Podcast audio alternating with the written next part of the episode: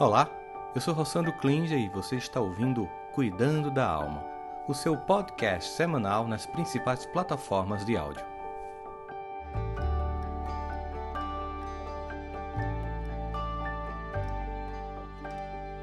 Bom dia, ou boa tarde, ou boa noite ao nosso 24 episódio do Cuidando da Alma. Nosso objetivo é sempre tratar de saúde mental e espiritualidade para que a gente possa pensar sobre como a vida pode ser mais dinâmica, mais capaz. A questão de hoje é como a família pode preservar e como pode manter, né? Porque é, é, é construir e manter essa a saúde mental. Como é que a gente pode acessar isso? Porque obviamente quando a gente pensa em família, a gente pensa em traumas, pensa em angústias, mas também pensa em alegria, pensa em todas as coisas que fazem parte do que é uma família. Começaria então com uma frase de Luiz, Luiz Fernando Veríssimo que diz o seguinte, que a família não nasce pronta, né? ela constrói-se ao, aos poucos e é o maior laboratório do amor que existe. É também das dores, sim, mas do amor, quando a gente consegue entender a força, o poder transformador do perdão. Então, a família ela não é uma coisa importante.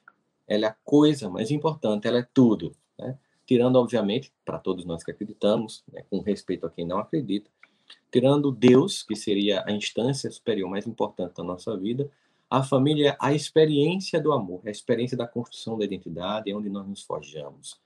O que, que pode dar errado nesse processo? O que é que pode acontecer nas famílias para que, ao invés de termos saúde mental, emocional, nos desenvolvermos a contento com todo o potencial que a alma humana tem?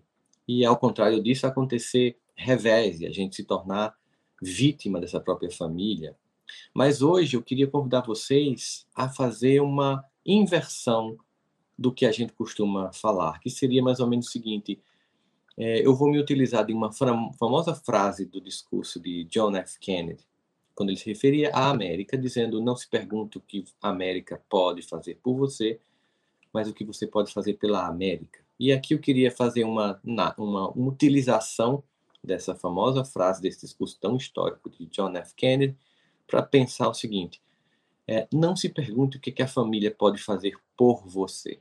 Eu sei que cada um de nós tem nossas queixas, mas eu queria que a gente pensasse hoje o que é que eu posso fazer pela família.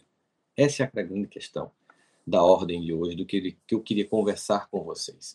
Antes, falar do nosso apoio, a Educa 21, por ação do Klinger, o nosso conteúdo socioemocional para escolas, que inclui uma abordagem inteira para a família, com escola de educação parental, um sistema de desenvolvimento emocional para os professores e todos que fazem escola, de quem atende o aluno na porta, todo mundo é, é escola, é educador, e também a gestão da escola. Educa 21, nós estamos aí com escolas no Brasil inteiro, com muita alegria, já começamos a nossa escola de educação parental. Se quiser saber mais também, segue nossas redes, arroba Somos Educa 21 no Instagram, segue, vai ser uma alegria ter você lá, tem conteúdo de educação emocional bastante significativo.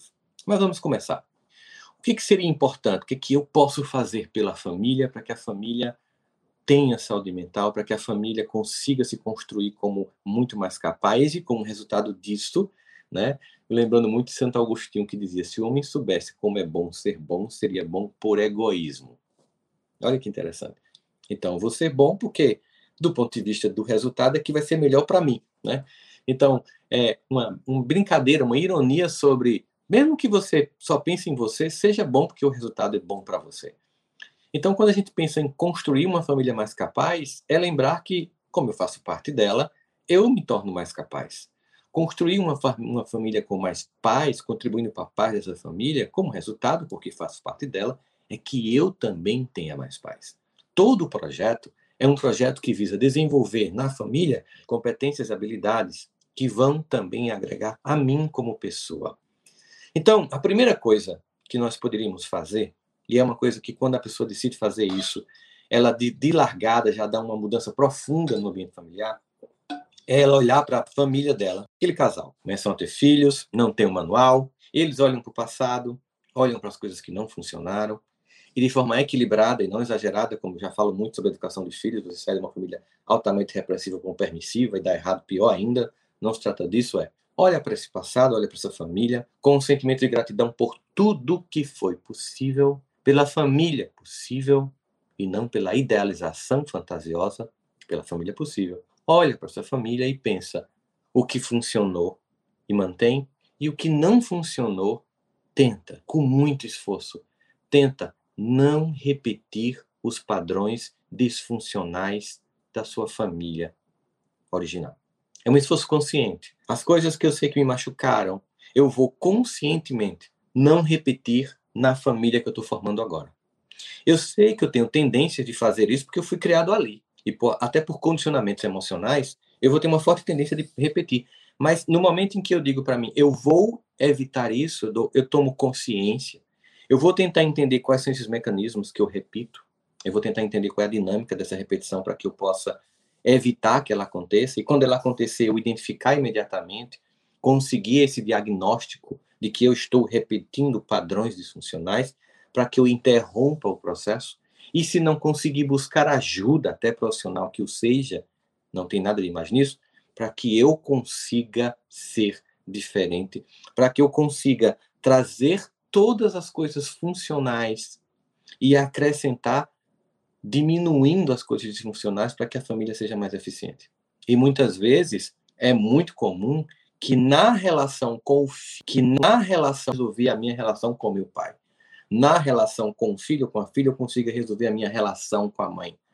E nesse movimento, não transformando-os em terapeutas, mas revisitando esse relacionamento agora num outro lugar, não mais como filho ou a filha que reclama do pai e da mãe que não podiam ser mais do que foram, e aqui eu não estou minimizando as dores que você sofreu de uma educação disfuncional, mas é que a partir desse momento, ao inverter o papel e sendo agora eu o pai e a mãe, ou aquele que cumpre esse papel, eu vou fazer diferente.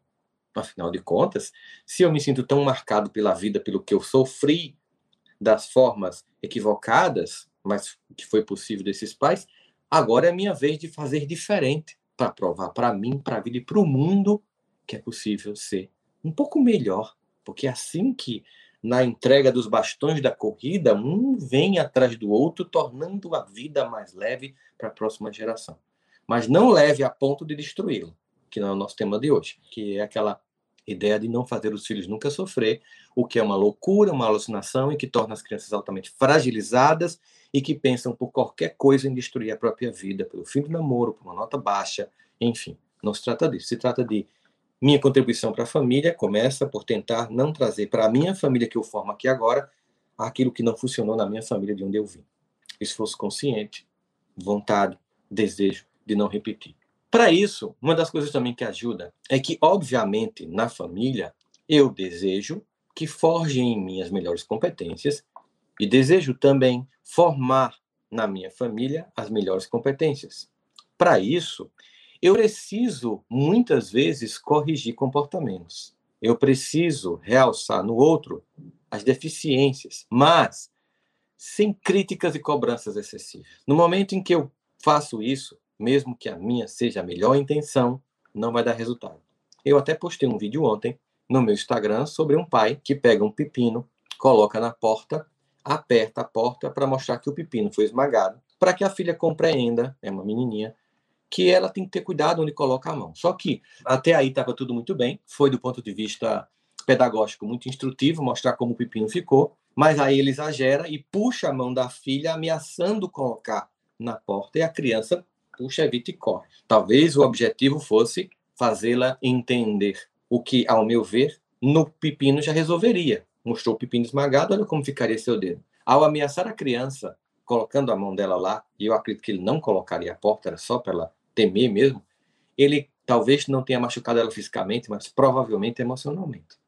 Significa dizer que toda vez que eu quero corrigir alguém, eu tenho que pensar como é importante eu procurar desenvolver competências sem destruir a pessoa. Ou como uma das famosas frases da educação parental, que a gente tanto é, faz com uma formação consistente com os pais que fazem parte das escolas que têm a Educa 21. Por que, que nós acreditamos que para fazer uma pessoa ser melhor, antes temos que fazê-la se sentir pior. Eu vou repetir. Por que, que nós acreditamos que para fazer uma pessoa ser melhor, antes temos que fazê-la se sentir pior? Então, críticas excessivas não funcionam, não dão o resultado que a gente quer. Elas simplesmente só provocam um mal-estar na pessoa. Você não quer dizer que você não precise dizer que a pessoa errou, que você não precisa sugerir e até dizer que a correção tem que ser feita, mas é a forma. Nem o excesso da rigidez, que destrói a autoestima, nem com medo de ferir suscetibilidades, mostrar equívocos, desenvolver disciplina a respeito, que aí você cria uma pessoa completamente fragilizada, que nunca vai ouvir não. É o velho equilíbrio das forças. Lembrando de uma regra muito simples, mas tão valiosa sobre isso. É, eu lembro muito que minha mãe uma vez, vizinha chegou porque eu tinha pegado esponja de aço, acendido e na época da fogueira do São João, do São João aqui na minha cidade, e vira como se fosse aqueles chuveirinhos, ou né, chuvinha que a gente faz assim no São João, como não tinha dinheiro, peguei o bombril, é, o esponja de aço, amarrei e fiz assim, realmente é muito bonito, só que a roupa, é, as roupas da vizinha no quintal estavam estendidas, e onde passou, o bombril queimou e furou as roupas todas. E a vizinha chegou para mostrar para minha mãe o que eu tinha feito, exigindo que ela me punisse, e ela muito calmamente dizendo: Ô oh, meu filho, por que você fez isso, meu amor? E a vizinha muito irritada, porque queria que ela me batesse na frente dela, alguma coisa do tipo. E minha mãe mantinha ali a classe de não, tal. Eu vou conversar com você, como é que a gente vai resolver isso? Depois eu converso com ele. A vizinha muito irritada porque ela queria me ver sendo punido na frente dela. Eu entendo que a vizinha estava chateada, afinal, e minha, minha mãe não fez isso. Ela esperou a vizinha sair, fechou a porta, saiu comigo, não me puniu na frente do pai, do meu irmão. Ela foi para o quarto e começou a conversar comigo sobre o que eu tinha feito. E tem um ditado que diz: repreende na intimidade e elogia em público. Acertou, conta para todo mundo. Errou, é só entre nós. Isso vale para minha relação com meu irmão, com minha prima, com minha avó, com meu avô, comigo. É necessário esse, esse movimento. Então, é muito importante que a gente evite as críticas excessivas. E também por isso, entendendo que a família é um laboratório de forjar almas humanas e competências e capacidades e habilidades, nós precisamos permitir e até mesmo valorizar o erro, porque é um processo. Do mesmo jeito que eu costumo sempre muito dizer e enfatizar, uma criança que está tentando andar, que cai, ela não erra, é um processo. Uma criança que está tentando aprender a ler, que gagueja, não erra, é um processo. Se você pune quando ela cai ou quando ela erra, ao, ao falar a língua, ela desiste de aprender a andar. Então nós temos que entender que faz parte. Se você pede para uma criança te ajudar a fazer um bolo, é, é possível que ela inverta as ordens, é possível que ela quebre alguma coisa, ela está tentando. Se você pune violentamente, você simplesmente não estimula mais a pessoa a criar, a tentar fazer diferente. Ou fazer o contrário, que é dar tudo pronto. Antigamente, é, meu amigo Murilo Gan fala muito isso, eu concordo plenamente com ele. Antigamente a gente criava os brinquedos ou os brinquedos iam para a gente criar. Um, um, um, um, Lego vinha lá as pecinhas e você montava o que você queria. Agora vem pronta a imagem que você tem que reproduzir. Então, eu não estou criando, tem um gabarito para seguir. Então, nem a família deve oferecer um gabarito para que eu não erre e siga aquele modelo, né? O tempo inteiro. Não é, é dessa forma, porque se você não for nessa forma, você não é aceito. Ou, simplesmente, quando eu tentar fazer do meu jeito, ser punido. É sempre esse equilíbrio. E aí eu estou trabalhando na pessoa a possibilidade dela ser criativa, dela construir sua própria potência, dela viver sua própria experiência, dela crescer nesse processo. E é por isso que a gente tem que entender que as crianças erram, que a gente também erra como adulto. Quando a gente vai começar qualquer outra coisa nova, erra muito. E se a gente se pune nisso, ou a gente pune quem é da família no processo, a gente desestimula a criatividade, a gente desestimula de escolher por si próprio, por si própria, para ser quem se deseja. Antes a gente treina, brincar é um treino, experimentar é um treino para se conseguir. Antes do acerto, muitos erros virão então que eles sejam estimulados. Aliás, nas empresas é muito forte isso hoje, a criatividade, a necessidade de uma das competências emocionais que a gente trabalha na Educa 21, que é a capacidade de resolver problemas complexos, a capacidade de se reinventar, de ter criatividade. Criatividade é se permitir errar para poder acertar.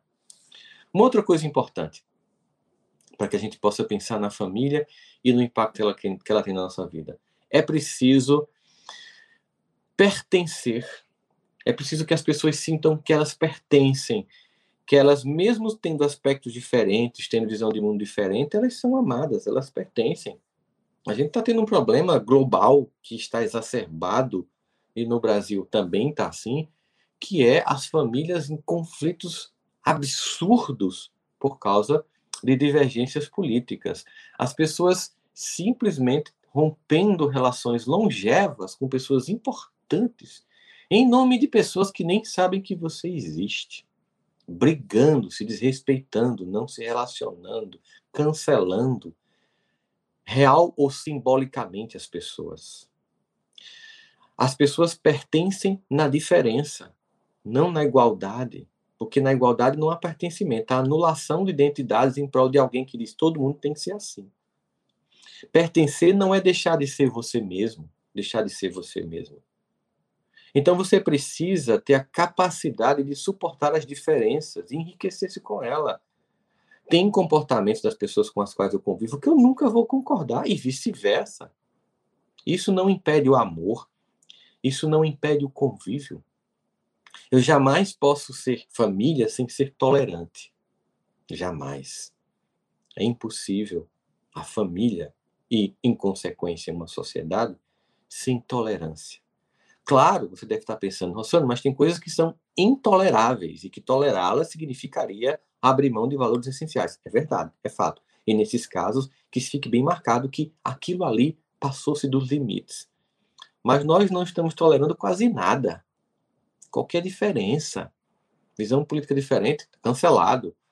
Não gosto da música que eu não gosto, tá cancelado, sabe? É, não gosto da série que eu, não, que eu gosto, não quero ver TV com você.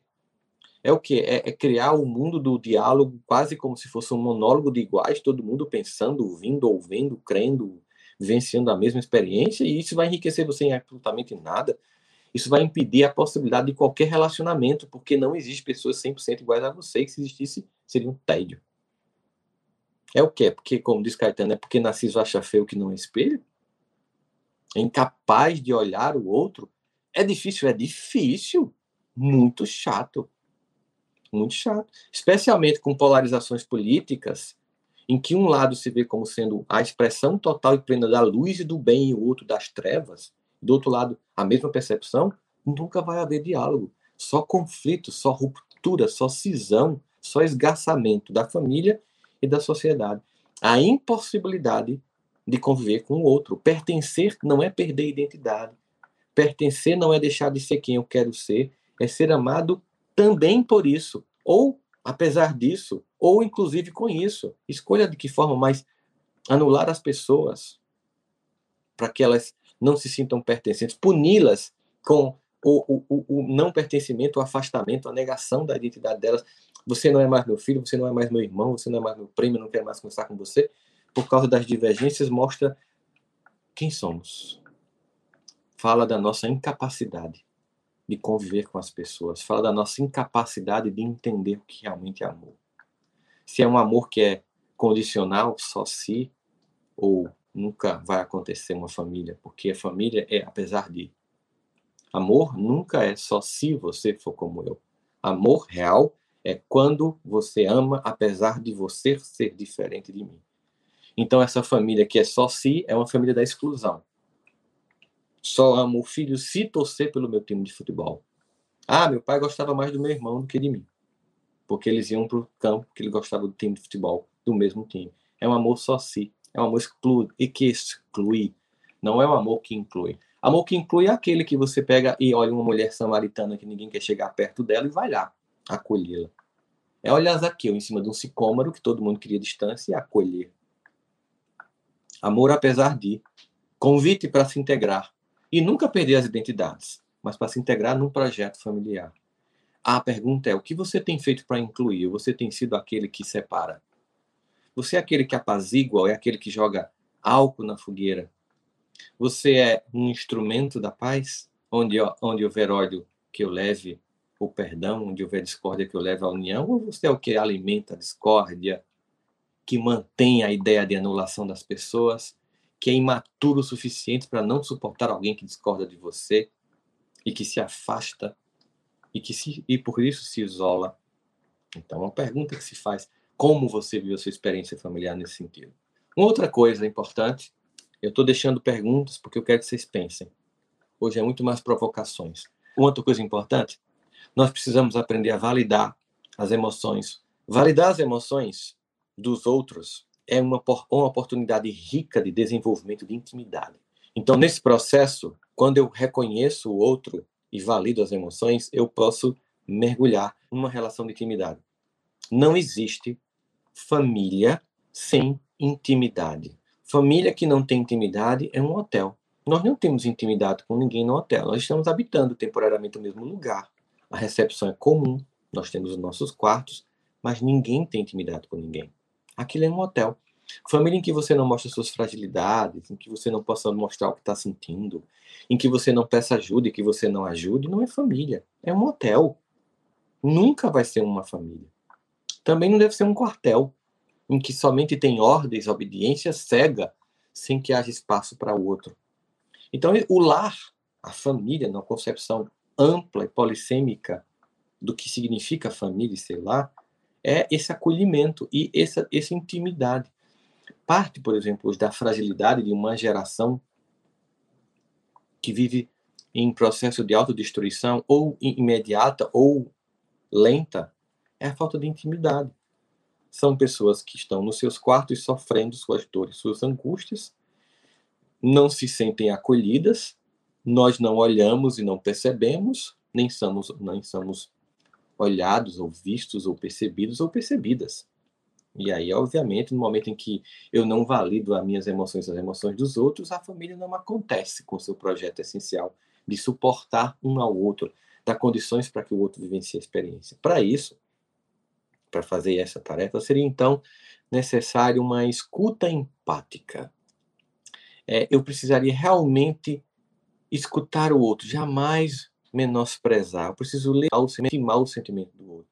A escuta empática é quando o outro finalmente fala, e eu provoco, porque esse outro nem sempre vai dizer, mas eu vou lá, eu quero te ouvir, fala o que você está sentindo, por que você está chateado comigo, ou por que você está chateado com o mundo, me, me fala. E aí você tem que pensar assim, eu não preciso dar a solução. Às vezes, com o nosso amor, a gente quer imediatamente, quando a pessoa revela o sofrimento, não, não pense assim, não, não faça assim, não, isso vai passar. Primeiro escuta, só escuta. Deixa a dor vir com todas as suas cores, todas as suas matizes, o tom de voz, tudo vai falando sobre como o outro está sentindo, como a outra pessoa está se sentindo. Não pensa em dar uma resposta. Você não tem ainda essa obrigação. Também não fica contra-argumentando enquanto o outro fala, se a coisa é com você, se a mágoa é com você.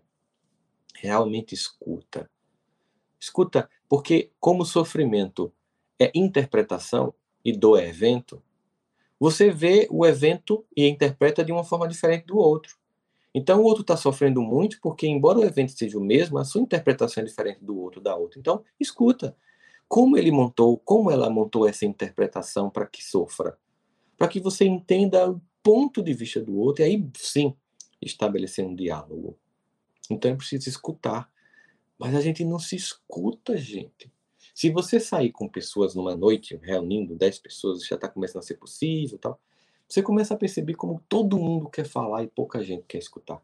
Como todo mundo quer o turno de fala, mas pouca gente quer o turno da escuta. E como a gente aprende quando escuta?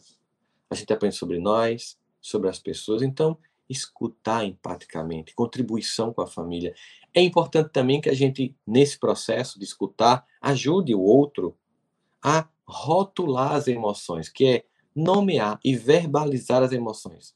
Você está sentindo exatamente o quê? Eu trouxe aqui, inclusive, uma, uma, dos, uma das frases na obra de Freud que são fantásticas. Diz assim: as emoções não expressas, elas nunca morrem. Elas são enterradas vivas e saem das piores, das piores formas mais tarde. Então, tudo que eu não quero nomear, tudo que eu não quero falar, não morre. As coisas não são enterradas porque eu não verbalizo. Não. Elas ficam feitas zumbis no psiquismo e voltam para nos assombrar das piores formas, sabotando nossa vida, sabotando nossa felicidade, sabotando nossa energia, mitigando nossa potência de agir no mundo.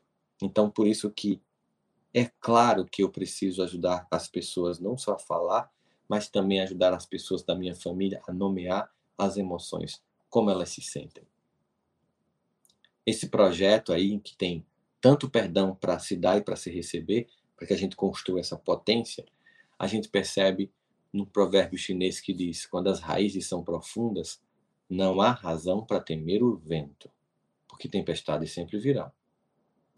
Mas só tem um lugar onde eu enraizo minha identidade. Por mais que você não goste, é na família. A família é onde a árvore começou a crescer. Não dá para fazer um transplante de raiz. A natureza até pode funcionar, sabe? Você pega uma árvore e planta em outro lugar, mas na vida real de seres humanos, gregários por natureza, desenraizar-se é um pacto com um tombamento pessoal. Não tem como. Todo o meu movimento, por exemplo, pessoal, é de enraizamento, de aprofundamento das relações familiares.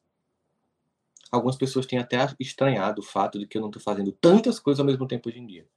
Porque eu decidi que, essencialmente, o lugar mais importante para mim é a família. São essas pessoas.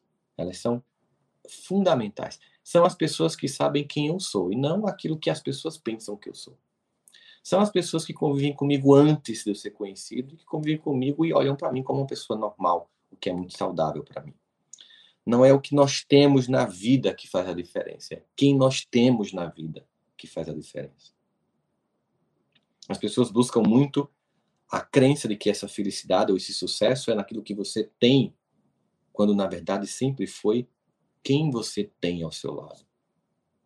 Que exige perdão, exige o tempo inteiro crescimento, existe essa capacidade de superação pessoal. Portanto, hoje, para mim, é cada vez mais claro que, para dizer sim para a família, eu tenho que dizer muito não para o mundo. Porque não dá para ganhar o mundo e perder a alma. E a alma está lá, nesse lugar. Então, sim, eu vou dizer muito não. Para que eu diga sim às pessoas essenciais, aos lugares importantes da minha vida. A quem vai estar comigo quando eu não conseguir mais falar, quando eu estiver aí, sei lá, né, velhinho, sem conseguir expressar direito as coisas, e está lá. É quem cuida, é quem fica no final, sabe? É quem está no começo, quem está no final. É esse lugar, é essa raiz. Portanto, se preocupa não com o que você tem, se preocupa com quem você vive. Enraiza, perdoa, convive, aprofunda, escuta, dá nome às emoções, se permite, se expressa. Não estou negando tuas dores, não, cada um de nós tem as dores, mas não podemos ser definidos somente por isso, porque também tem amores. Porque aí é o seguinte: você está pronto para enfrentar tudo. Vão vir tempestades terríveis, mas às vezes você vê as imagens claras de um furacão que passa, cai até casas e árvores profundamente enraizadas ficam lá. Após uma tempestade tropical, após um, um furacão, a vida é assim. Após as intempéries da existência, aquilo que não está no nosso controle, são muitas as coisas, se eu tenho raiz, lembrando de um humorístico, para quem lembrar do humorístico, é um pessoal da minha idade. Você balança, mas não cai. Era um programa de humor que tinha nos sábados à noite. Essa é a função. Não é não balançar. Qualquer pessoa que sabe sobre o mínimo de construção civil, sabe que se você criar um prédio, eu moro aqui no 21 andar, e de vez em quando tem umas juntas de que são molinhas para poder quando o prédio balança você não sentir, porque se ele for todo rígido ele quebra. Então é preciso essa essa flexibilidade, que só é possível com a convivência, com a aceitação da diferença. Bom, é isso que eu tinha para hoje. Se quiser saber mais sobre a Educa 21, entra no educa21.com.br ou no Somos Educa 21 no Instagram, segue a gente, entre em contato. Vai ser uma alegria levar conteúdos como esse de forma muito mais profunda para a escola de todos vocês. Beijo no coração de todos e todos e até domingo que vem. Tchau, tchau. Espero que você tenha gostado do nosso podcast de hoje. Este conteúdo é transmitido ao vivo todos os domingos às 10 da manhã pelo meu canal do YouTube. Trouxemos este conteúdo para as plataformas de áudio para que você possa continuar cuidando da alma durante a semana.